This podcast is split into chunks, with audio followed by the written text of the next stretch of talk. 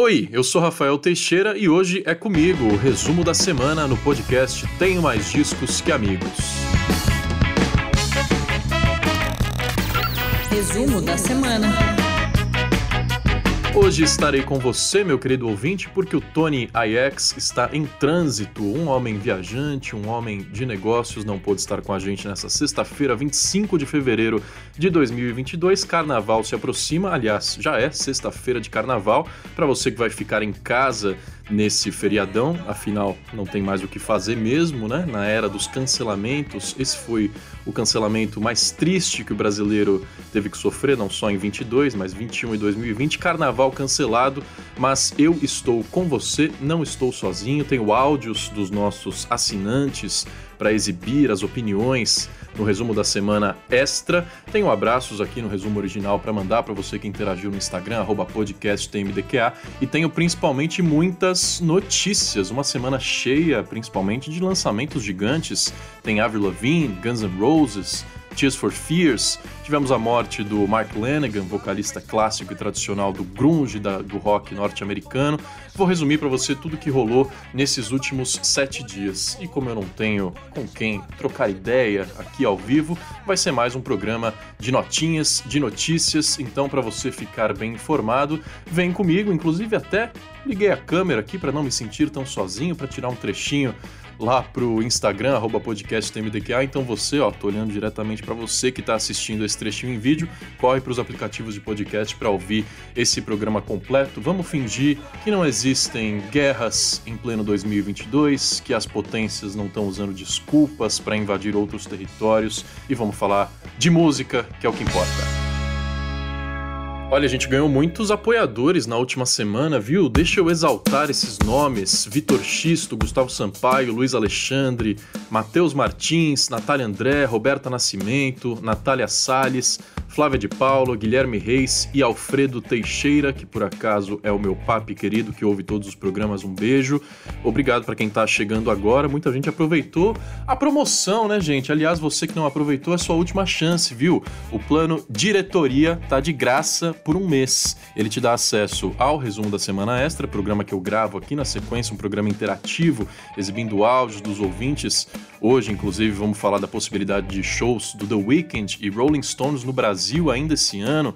Vou falar também de, das melhores bandas lideradas por mulheres. Tem também os discos mais ouvidos da minha semana e dos nossos ouvintes. Resumo da semana extra vale super a pena e o plano de diretoria também te dá acesso ao grupo secreto de Telegram e a participação uma vez por mês, sempre a primeira sexta-feira do mês. Você fica aqui na nossa chamada de Zoom, na plateia, na arquibancada e pode deixar suas opiniões ao vivo aqui pra gente. Lembrando que, como tá de graça, é só um test drive, né? Veja, receba as recompensas, depois você pode cancelar no mês que vem, pode mudar o valor, tem planos mais baratinhos, mas por enquanto dá uma olhada lá em orelo.cc tmdqa, o link tá na nossa bio no Instagram, você pode clicar lá direto. Também no Instagram, inclusive, fiz um Reels, fiz um videozinho com a minha carinha explicando como faz o pagamento, a sua assinatura e a gente devolve o dinheiro logo em seguida. Primeiro mês grátis. Se você gosta de ouvir podcasts, de música especialmente, é sua chance de fazer parte de uma equipe e ajudar a gente a roteirizar os programas aqui no Tenho Mais Discos Que Amigos. Deixa eu dar outro recado. Essa quarta-feira saiu o último episódio da primeira temporada do Papo Reto que é o nosso programa com artistas independentes, artistas que estão em início de carreira, falando de todo o corre para levar seu som ao maior número de pessoas possível, para encontrar uma gravadora, para encontrar formas de divulgar o seu material. Essa quarta-feira a gente conversou com a Gabi Ferreira, artista que explora muito do dream pop, do indie rock e prometeu, ela tem um disco lançado em 2018 e prometeu que no próximo disco vai mudar toda a vibe, que ela ouve é, retornos dos fãs, que ela acompanha as tendências da música e que o seu trabalho também vai acompanhar tudo isso. Um papo super legal com a Gabi Ferreira. Você que não ouviu, procure aí no seu aplicativo de podcasts. Eu vou começar o programa com os lançamentos, porque olha, essa é a sexta-feira mais movimentada de 2022 até aqui. A gente tem nomes gigantes lançando singles ou discos. Eu vou, vou me aprofundar em alguns deles daqui a pouquinho, mas deixa eu citar primeiro Tears for Fears lançando seu sétimo disco e o primeiro em quase 18 anos.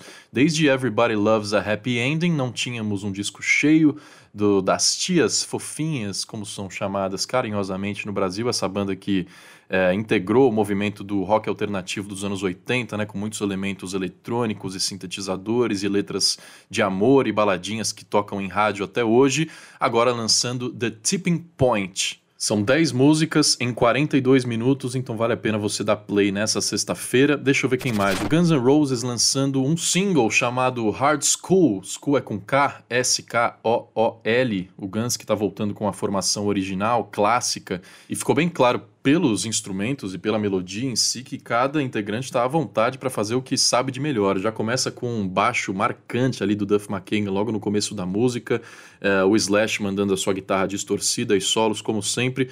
Para mim chamou atenção o Axel Rose mostrando que cara, realmente é um dos maiores vocalistas de todos os tempos. Pode ser que ele tenha ficado gordinho, deixou o cabelo crescer, ficou meio sujão, mas a voz ele cuida bem passou um tempo substituindo, inclusive, o vocalista do ACDC, fazendo turnês uh, pelo mundo inteiro, cantando músicas que não eram do Guns N' Roses, e agora dedicado à sua banda tradicional, a voz está limpinha, ele chega em agudos incríveis, então, para quem é fã, não tem muita novidade, mas para quem é fã da sonoridade clássica de Guns N' Roses, recomendo ouvir o single Hard School. Nessa mesma pegada, bandas clássicas do rock and roll Scorpions lançando o disco Rock Believer, que também uh, encerra um hiato grande dessa banda, já, já eram sete anos sem novidades, agora o 19 disco de estúdio, o primeiro com um baterista novo, que é o Mike D, que entrou no lugar do James Cota em 2016, agora a primeira vez gravando músicas inéditas com o Scorpions, vale a pena dar uma conferida. Uh, Corey Taylor, vocalista do Slipknot, lançando mais um trabalho em carreira solo, assim como Johnny Marr, ex-guitarrista do The Smiths. Agora, o grande destaque mesmo fica para Avril Lavigne, que vive um ressurgimento, tanto pelo hype do nome de Avril Lavigne de novo estampando as manchetes, especialmente depois de alguns problemas pessoais que ela viveu nos últimos anos, de separação e de doenças, e também o ressurgimento da sonoridade clássica. Nos últimos discos ela se aventurou uh, por elementos um pouco mais pop, que não geraram grandes hits para Avril Lavigne. Agora uh, que a gente vê um ressurgimento do pop punk no mundo inteiro, com nomes como Machine Gun Kelly e Black Bear, que estão uh, no disco da Avril Lavigne como parceria. Aliás, como ela escolheu bem as parcerias para esse trabalho Love Sucks. Love Sucks da Avril Lavigne saindo nessa sexta-feira. São 12 músicas mais curtinhas, né? Bem na pegada do pop punk mesmo. São, são só 33 minutos de disco e ela foi precisa nas parcerias mesmo. Machine Gun Kelly, tem o Mark Hoppus do Blink-182 aí para quem viveu, quem viveu sabe realmente o auge do pop punk ali no início dos anos 2000, fim dos anos 90, Mark Hoppus muito marcante, também se recuperando, né, de uma doença é, importante que ele viveu nos últimos tempos. Black Bear, para quem não está ligado nos novos nomes, é um cantor e compositor e também produtor musical americano que, olha só, nos últimos tempos ele colaborou com Justin Bieber, James Blake, nomes da música pop, também nomes do indie rock como o próprio Machine Gun Kelly, Rivers Cuomo do Weezer, uh, nomes do R&B, do rap, ele também colaborou, Childish Gambino e Pharrell Williams, e tem lançado músicas interessantíssimas, o Blackberry, ajudando a Avril Lavigne nessa reconstrução, que eu acredito, depois de ouvir o disco, sinceramente, que tem condições sim de atrair um novo público para Avril Lavigne, ainda que essa garotada não reconheça imediatamente o nome e não se lembre de clássicos como Skater Boy, Complicated e outros, assim como eu me lembro, Avril Lavigne foi o primeiro show grande que eu vi na minha vida. Minha, irmã me levou no estádio do Pacaembu, aqui em São Paulo. Eu nem sei que ano que era, eu sei que eu tinha 15, 16 anos, então é claro que essas músicas batem diferente em mim, mas o desavisado que der play logo na primeira faixa, que é Cannonball, melhor música de abertura que eu ouço em algum tempo, viu? Ela é acelerada, ela fala ali, like a ticking time bomb, como uma bomba relógio prestes a explodir. Ela fala Are You Ready? Então, de fato, logo na primeira música, convocando um novo público a conhecer e a ouvir o disco inteiro, que, como eu disse, é curtinho, dá para ouvir de uma pegada só. Essa música, Cannonball, eu achei até que foge um pouquinho das características da Avril, me lembrou Paramore, sabe? Misery Business, essas músicas explosivas logo de cara. Ali pro meio do disco tem a faixa título Love Sucks, essa sim, totalmente Avril Lavigne, aquela vibe meio girlfriend, aquela bateria bem marcada, dançante. Então, eu diria que nessa sexta-feira o principal lançamento que vale mais a pena você ouvir para ter a sua opinião é o da Avril Lavigne, o disco Love Sucks. Até porque ela estará no Brasil, passagem confirmada no Rock in Rio, se apresenta no dia 9 de setembro, no mesmo dia de Green Day e Fall Out Boy no Palco Mundo, do Rock in Rio, Avril Lavigne, mostrando que 2022 pode ser o ano dela sim. E eu encerro a sessão de lançamentos falando também de um retorno, por enquanto, um single de Florence Welch, Florence and the Machine, prometendo um disco novo, o último é de 2018, que foi o High as Hope. Em 2020 ela até lançou uma música que fez parte da trilha do filme Cruella, que foi Light of Love, mas os fãs estavam com saudade, especialmente de um conceito para um lançamento da Florence. E ela não disse ainda se essa faixa King estará num futuro disco, mas ficou bem claro, especialmente pelo videoclipe, que é quase um curta-metragem, que ela uh, juntou as influências sonoras e pessoais que ela passou nos últimos tempos para criar um conceito. O som da Florence nunca me pegou, mas agora eu fiquei afim de embarcar nesse universo criado por ela, graças justamente ao clipe em que ela está uh, com uma bata, uma imagem quase religiosa, um pouco bruxaria também, as pessoas voando em seu entorno no fim tem uma redenção amorosa e uma redenção pessoal, especialmente. Né? King é quase que um hino feminista. A própria Florence falou sobre isso, deu uma declaração dizendo que, como artista, não costuma pensar muito no gênero, se é homem, se é mulher, sempre se sentiu tão boa quanto os homens e a cada lançamento ela, senta, ela sente que ela iguala a qualidade de tudo que está sendo feito no rock and roll. Mas agora, pensando em uma mulher na casa dos 30 anos e pensando especialmente no futuro, agora ela sente uma necessidade de romper com a própria identidade. Ela quer ser uma artista, mas também quer ter uma família. E que nesse sentido ela se sente sozinha dentro do mercado da música, porque os ídolos homens não têm que tomar decisões relativas à carreira e família. É possível conciliar tudo, enquanto a mulher é, encontra um muro entre a vida profissional e a vida pessoal. Todos esses temas possivelmente estarão no disco que Florence and the Machine estão prometendo lançar também esse ano. Você está no podcast Tenho Mais Discos Que Amigos. Essa semana a gente teve uma perda inesperada de Mark Lanegan, um dos músicos mais influentes dos Estados Unidos, especialmente quando a gente fala de rock and roll e de grunge, um cara que integrou a cena que soube tão bem transformar a música punk, especialmente com elementos de metal, mas com elementos de melancolia e de autoconhecimento e de reflexões sobre a vida humana, que foi o grunge na época do Nirvana, Alice in Chains, Pearl Jam. O Mark Lanegan integrou essa cena com a banda Screaming Trees e com vários outros projetos paralelos. Ele tinha uma voz muito marcante, muito grave, muito baixa, em que conseguia alcançar tons é, graves que outros vocalistas da época não conseguiam. Mark Lanegan se foi essa semana aos 57 anos de idade.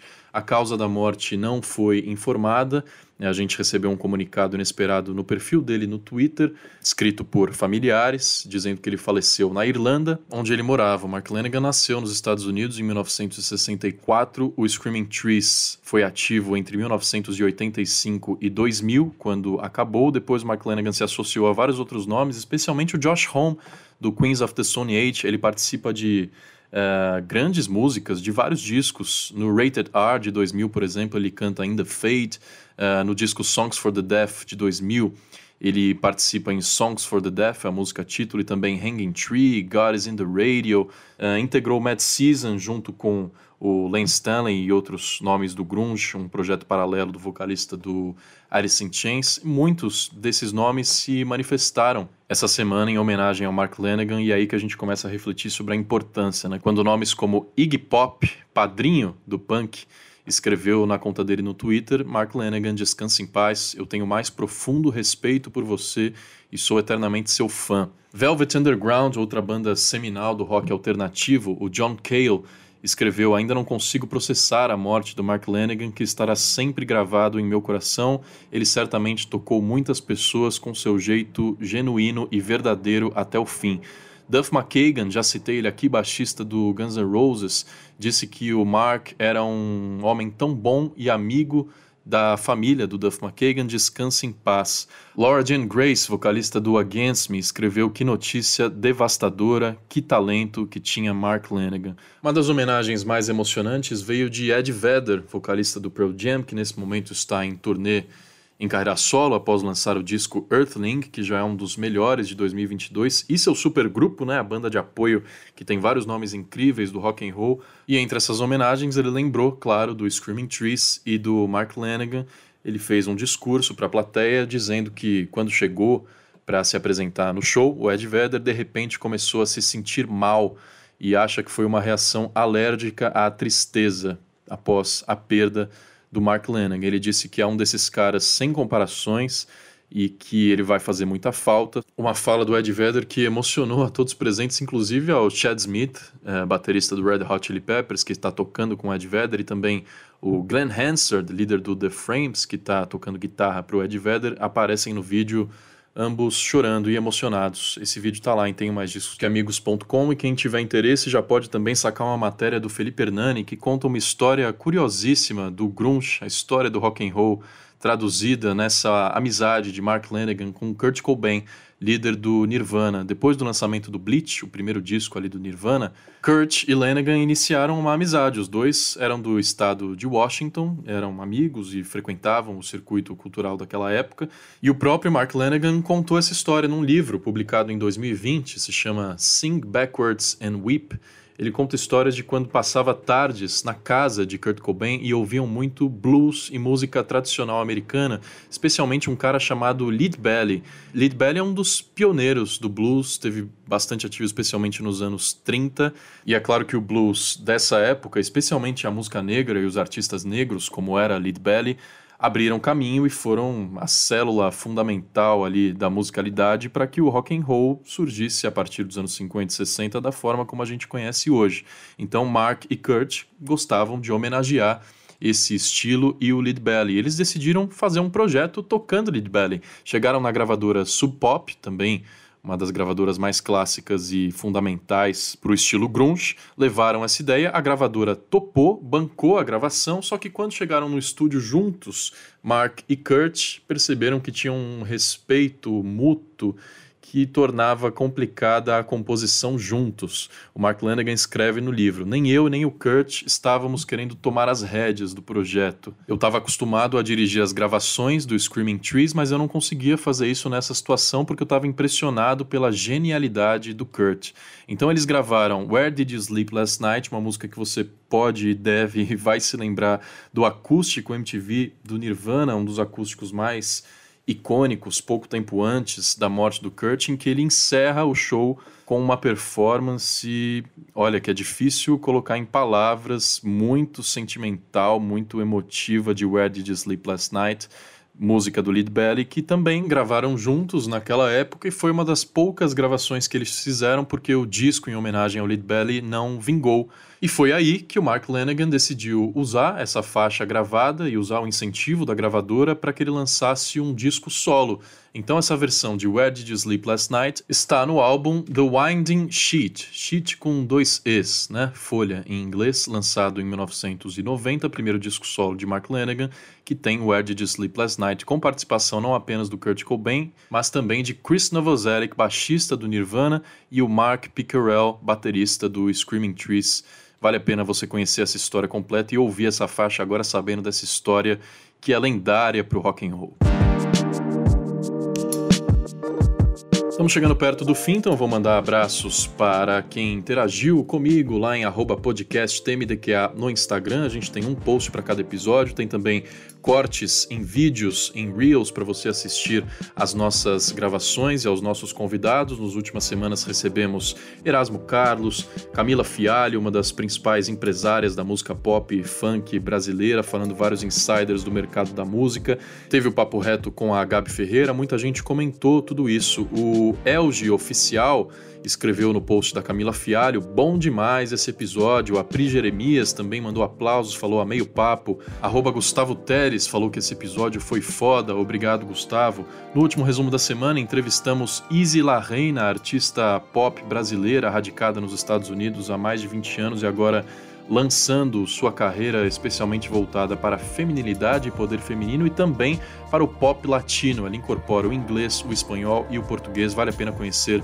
Easy La Reina, a gente teve vários fã-clubes da Easy comentando o nosso post. Teve também a Laís Painter, que escreveu A Easy é tudo pessoal da, do fã-clube da Duda Brack, desde o ano passado, quando a gente entrevistou a Duda, junto com o Ney Mato Grosso e o Baiana System, o perfil Duda Brack Reason segue a gente e comenta os nossos posts, então um beijo para vocês. Aliás, esse episódio, quem não ouviu, foi no finzinho do ano passado, Latinidade na música brasileira, com Duda Brack, Ney Mato Grosso e Baiana System. É, a gente recebeu também um, uma mensagem essa semana de um jornalista argentino chamado Martin Cartellone, que trabalha para um veículo argentino, pedindo né, o caminho, o contato para conversar com o Ney Mato Grosso. Ele disse que tem muito interesse na cultura brasileira e em promover intercâmbios culturais da música brasileira com a música argentina. Então, muito obrigado, Martim Cartelloni. A gente também foi recomendado pela revista virtual Soy Casa Fuerte, que escolheu alguns dos melhores podcasts de música do Brasil para recomendar para os seus leitores. A gente estava lá entre os cinco selecionados. Muito obrigado pela atenção. Você que ainda não segue, segue podcasttmdqa no Instagram, fica à vontade para mandar o seu inbox e tirar dúvidas sobre o mês grátis de assinatura, só até o dia 28 de fevereiro, pagando pelo plano diretoria, que é o de 15 reais, a gente devolve o seu dinheiro na hora e você tem acesso instantâneo a todas as nossas recompensas. Fechar o resumo original com algumas notas curtas e resumir notícias dessa semana, essa vai para quem é fã de rock alternativo, indie rock e fã de The Neighborhood, vai ficar órfão por um tempinho. A banda, depois de 11 anos de atividade, anunciou que está entrando em ato. Você já deve ter ouvido o mega hit de 2013, Sweater Weather. Depois disso, a banda continuou lançando discos que foram bastante relevantes.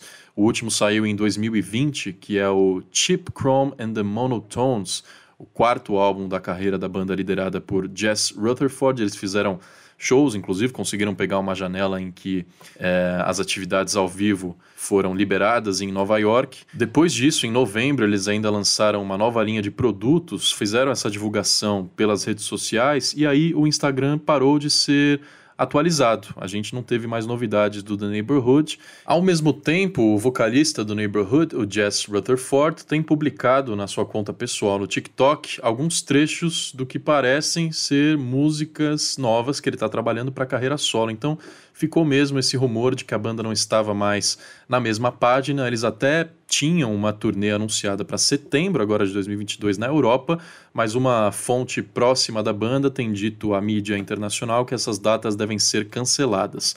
Não houve um comunicado oficial alegando o motivo. Fato é que os integrantes devem se dedicar a projetos paralelos, pelo menos pelos próximos tempos. A gente não sabe se é um hiato ou um fim definitivo, mas vale ficar ligado nessa situação toda do The Neighborhood.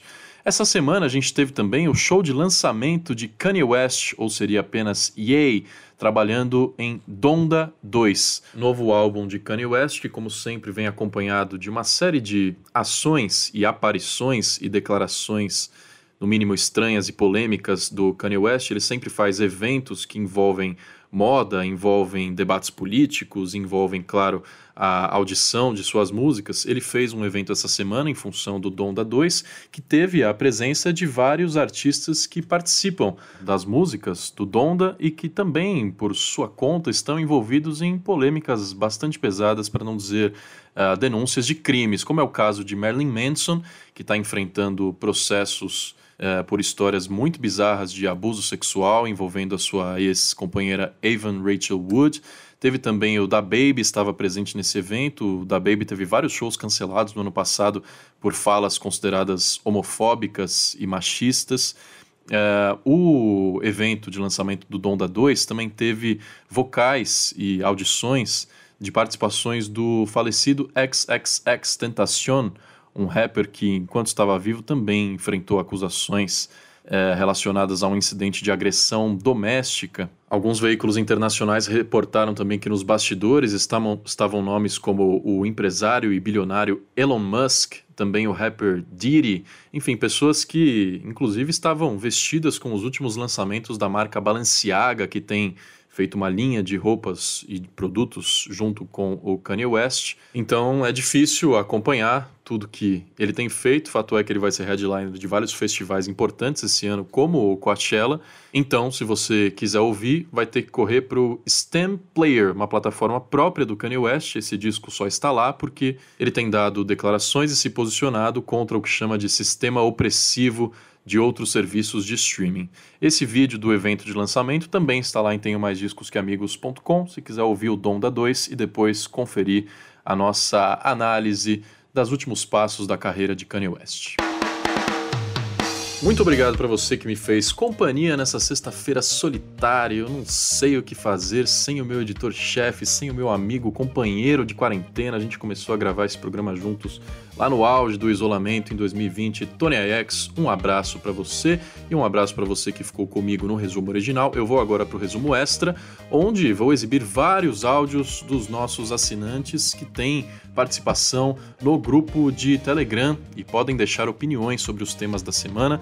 Essa semana eu vou falar principalmente da possibilidade de shows de Rolling Stones e The Weeknd no Brasil. Vou falar também de bandas lideradas por mulheres e das peripécias de Ed Vedder na turnê de Earthlings, tocando ao lado de grandes nomes do rock and roll e sempre dando declarações incríveis, esse cara que a gente ama tanto, o Ed Vedder. Você também pode ouvir o resumo da semana extra, é só seguir a gente lá no Instagram, podcastmdqa, clica no link da bio, na nossa página de apoios da Aurelo, que você vai conhecer os modelos e o modelo de 15 reais que te dá acesso ao resumo extra e ao grupo secreto de Telegram está de graça até 28 de fevereiro para você que quer fazer um test drive. Obrigado, até sexta-feira que vem. Tchau, tchau.